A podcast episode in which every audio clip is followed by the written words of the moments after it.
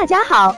欢迎收听接好运啦 FM。如果你正在准备孕育宝宝，却不知道怎么科学备孕，或者正和试管婴儿打交道，都可以来听听我们的好运大咖说。大咖说什么？说说怎么轻松接好运。那接下来呢，跟大家分享，那针对这部分子宫内膜薄的状况，如何进行治疗呢？首先呢，我们要积极的去除病因，嗯，通过手术啊，呃，一些药物啊，或者是中医等方法呢，增加体内的雌激素，这样呢，可以改善子宫的血流，促进子宫的腺体以及血管的增生。增加子宫内膜的雌孕激素的受体数量，这样就是说全方位的来调节我们的子宫内膜的一个生长，希望它能达到一个正常的状况。首先，我们来说一下哪些情况需要手术治疗，适用于嗯有宫腔粘连的病人，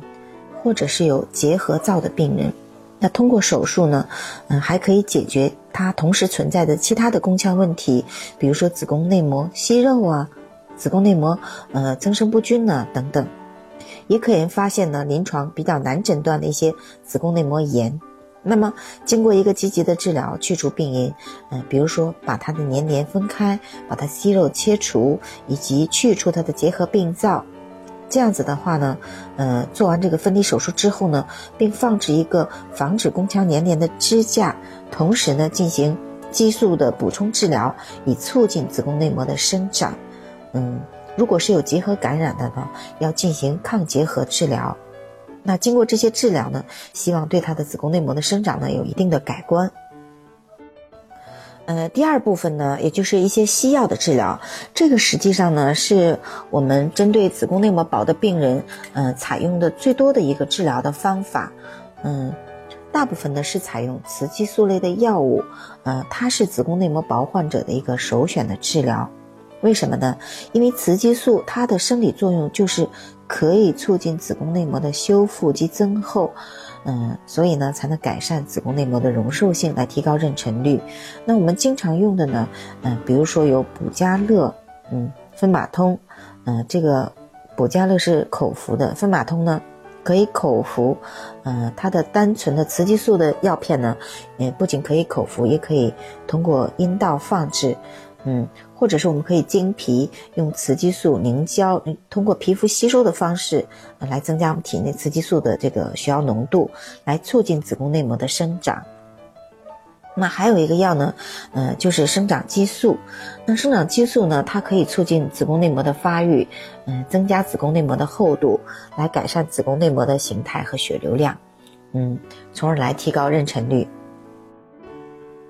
那么第三类，嗯，可以采用的药物呢，是促性腺激素释放激素激动剂，也就是 GnRHa。那我们常用的药物，呃，就是达必佳，嗯，短效的，嗯，因为我们的人类的子宫内膜上是存在 GnRHa 受体的，嗯，所以通过这个药物呢，可以促进子宫内膜的增殖。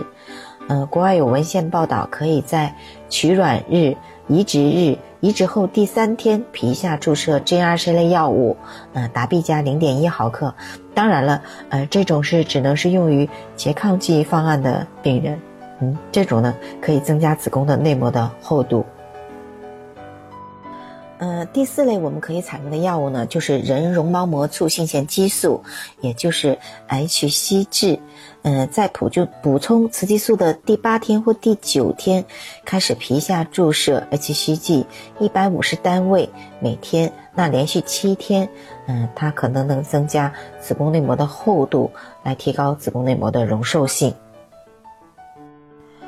呃，第五类呢，可以用来增加子宫内膜厚度的药物，就是乙酸可可碱联合维生素 E，因为这个可可碱呢，能够扩张微血管，降低血液的粘度，增加组织氧分压。呃，而维生素 E 呢，它是一个抗氧化剂，能够抑制血小板的聚集。那两者联合应用呢，可以增加子宫内膜薄患者的子宫内膜的厚度，嗯，可以提高呃妊娠率。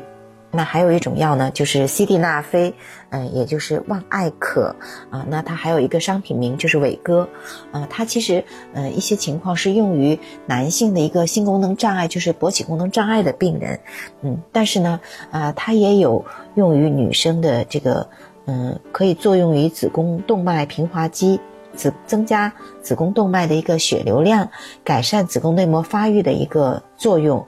嗯，它经阴道给药呢，呃，对子宫内膜的作用呢，比口服给药呢更加显著，所以呢，也有学者采用这种方法来提高子宫内膜的厚度。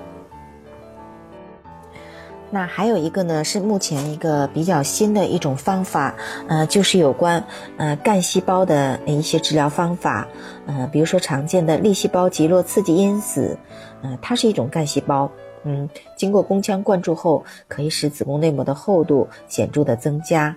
嗯，那干细胞呢？由于子宫内膜的修复增生是通过子宫内膜干细胞介导的，所以这个干细胞治疗呢，有望成为子宫内膜薄的一个，嗯，比较新型的，也是比较有效的一种治疗手段。那以下呢，呃，就是一些呃西药能够增加子宫内膜厚度的一个方法。